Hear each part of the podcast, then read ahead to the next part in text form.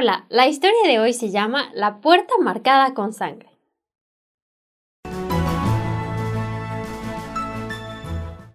Durante una guerra cruel y sangrienta, un comandante pidió en frente de sus hombres que fuera masacrada toda la población de una ciudad.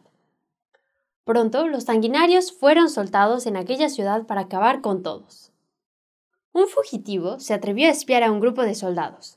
Observó cómo entraban a una casa en la que acabaron con todos los que se encontraban adentro con el filo de sus espadas.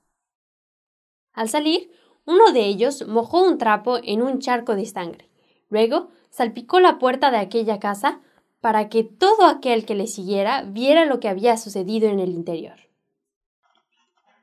Tan rápido como pudo, el fugitivo corrió lo más rápido que pudo hacia una casa en el centro de la ciudad en la que se escondían sus amigos. Casi sin aire, les contó rápidamente lo que acababa de ver. Entonces comprendió lo que tenían que hacer. Mataron a la cabra del patio. Luego salpicaron la puerta con sangre. Apenas acababan de cerrar la puerta cuando un grupo de soldados llegó a esa calle.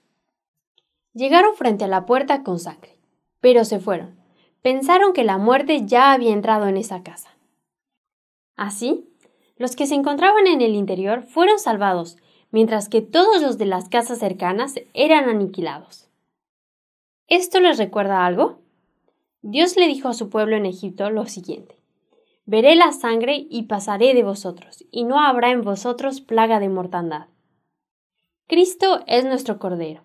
Fue crucificado para salvarnos. Su sangre vertida nos guardó a todos lejos de la espada del juicio divino.